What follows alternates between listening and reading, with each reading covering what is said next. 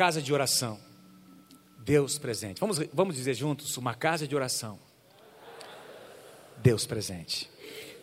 Assim como nós temos estabelecido nesses últimos anos um tema, cada ano um tema, e nós tivemos nesse ano de 2015 o tema Somos Família. É, é, Deus tem colocado no nosso coração essa, esse desejo de, de buscarmos mais a Sua face, de, como igreja, conhecemos este lugar de oração, de intercessão é, e de adoração. Então, nós vamos ministrar muito sobre isso. Mas eu quero rapidamente é, compartilhar com vocês de onde vem essa, esse tema, essa expressão, casa de oração.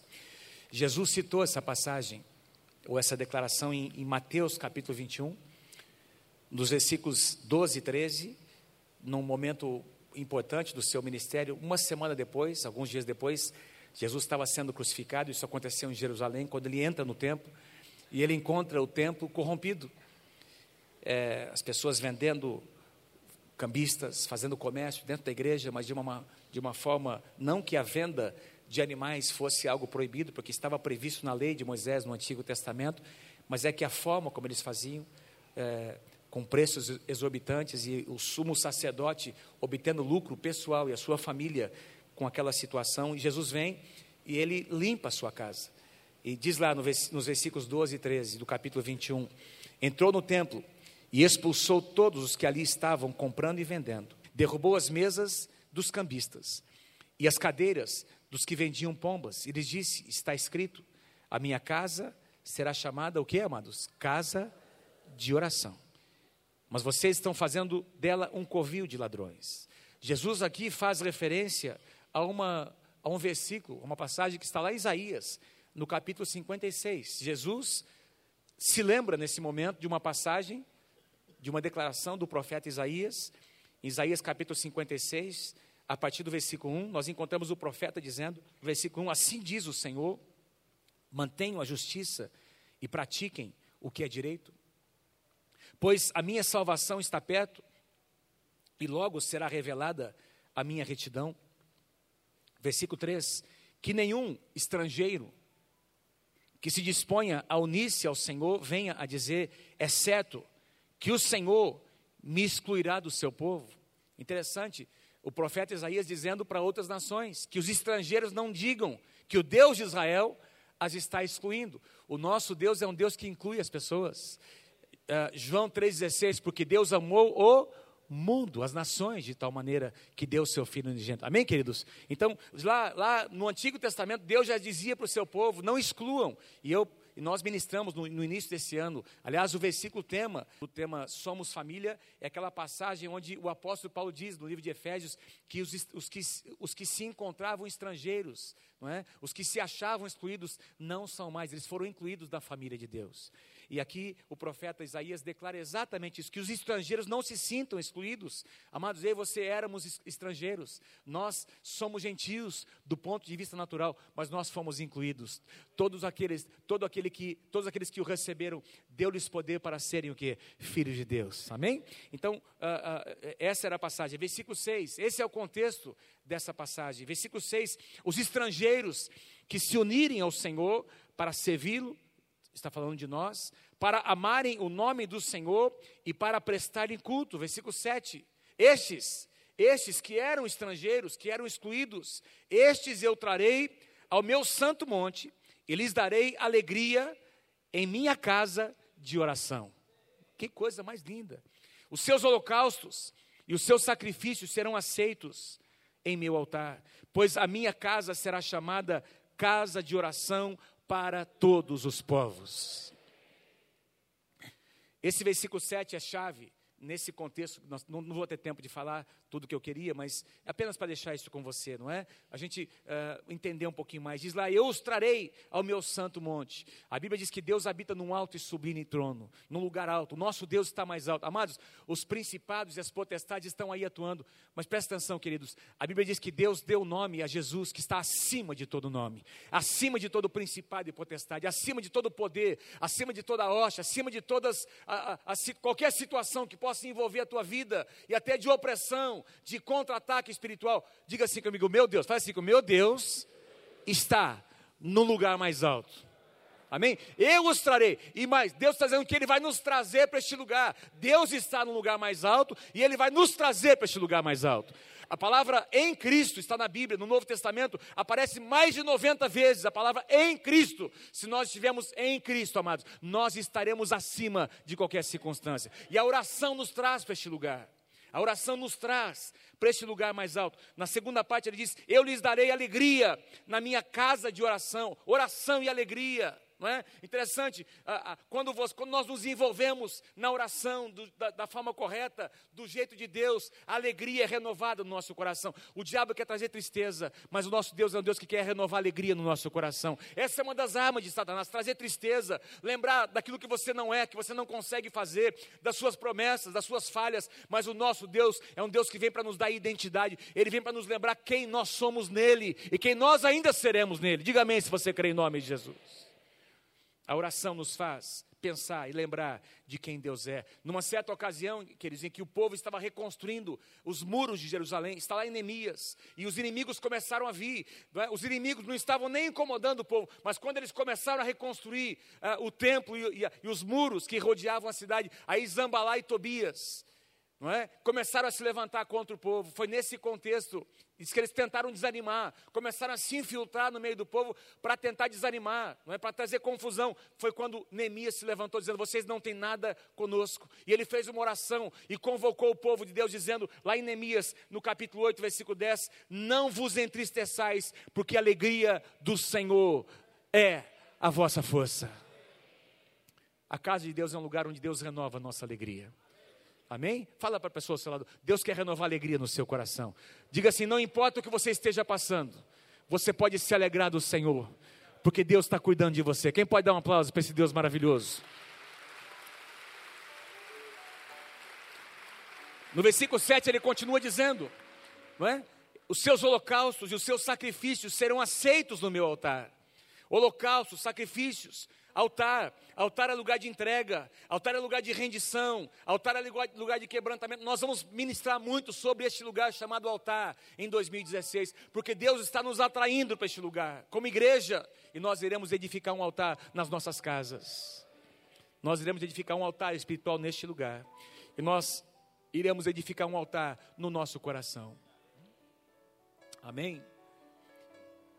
Louvado seja o nome do Senhor. Os seus holocaustos e sacrifícios serão aceitos. Todos os holocaustos e sacrifícios do Antigo Testamento se cumpriram em Jesus Cristo. Não precisamos mais oferecer animais. O que nós oferecemos é a nossa adoração ao nosso Deus. O que nós oferecemos é um coração rendido, um coração quebrantado a Ele. E ele conclui dizendo: Pois a minha casa será chamada, será conhecida como casa de oração. Para nós, para as nossas necessidades, também, mas muito mais do que isso, para todas as nações, para todos os povos da terra. Nós estamos aqui em Londrina, mas nós podemos tocar qualquer pessoa com as nossas orações. Nós podemos, a nossa intercessão pode viajar, viajar e visitar pessoas que estão a milhares de quilômetros. A nossa oração tem o poder de tocar as nações. Diga amém se você crê em nome de Jesus. Olha que passagem linda, Deuteronômio capítulo 12. Deus dizendo: Olha, quando vocês entrarem na terra, é, é, essa geração queria entrar na terra prometida. Deus diz: Olha, mas vocês me buscareis, vocês buscareis o lugar que o Senhor vosso Deus escolher de todas as vossas tribos, para ali pôr o seu nome e a sua habitação, e para lá ireis. Então haverá um lugar, diga assim comigo, um lugar. No versículo 5 diz o lugar, no versículo 11 diz um lugar. Haverá um lugar que escolherá o Senhor vosso Deus para ali fazer habitar o seu nome, e esse lugar, a esse lugar fareis chegar tudo o que vos ordeno: holocaustos, dízimos, ofertas. Queridos, o nosso trabalho, o nosso labor, os nossos dons, os nossos talentos, e toda a escolha dos vossos votos feitos ao Senhor, diz que haveria um lugar onde o povo traria, é o que nós fazemos aqui como casa de Deus, e vos lembrareis, aliás, e vos alegrareis, mais uma vez alegria, sendo Deus dizendo: olha, esse lugar, essa casa, não uma casa natural, é óbvio, queridos, Moisés estava falando sobre um lugar natural, mas o sentido aqui é espiritual, o cumprimento verdadeiro dessa palavra acontece hoje na igreja, a igreja é o lugar da habitação de Deus e vos alegrareis perante o Senhor, vosso Deus, vós, os vossos filhos e as vossas filhas, e os vossos servos e as vossas servas, toda a tua casa se, alegra, se alegrará. Deus está dizendo: neste lugar, que é a minha casa, lugar de convergência, lugar onde Deus se manifesta. Sabe, quando eles. É, essa aqui é uma passagem onde Moisés está dizendo: olha, isso vai acontecer um dia,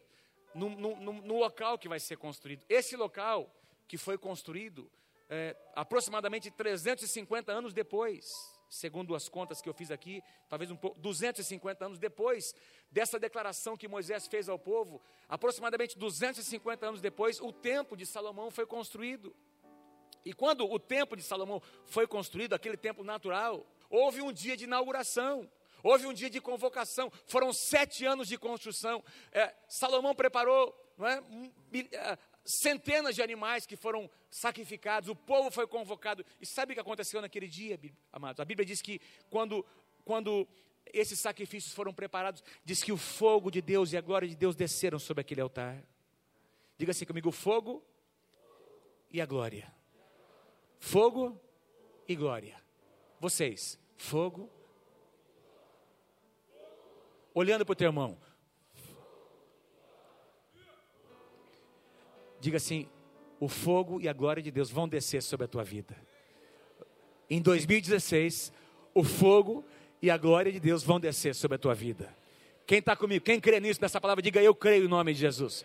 O fogo e a glória de Deus desceram. Os sacerdotes não conseguiam permanecer em pé. O povo teve que se curvar. Sabe, uma das coisas que eu quero ministrar no, nesse próximo ano é sobre o peso da presença de Deus o peso da presença. Eu tenho estudado nesses dias sobre essa, essa ideia, assim como lá, lá no Egito diz que houve trevas densas de tal forma que, é, que quase se podia apalpar. Lembra, na última praga, aliás, a penúltima praga, as trevas tomaram conta do Egito e eram trevas tão densas que quase podia ser podiam ser tocadas. Eram, eram, eram trevas pesadas. Assim como, a, assim como a opressão de Satanás, as trevas, trazem um peso, a presença de Deus também tem um peso.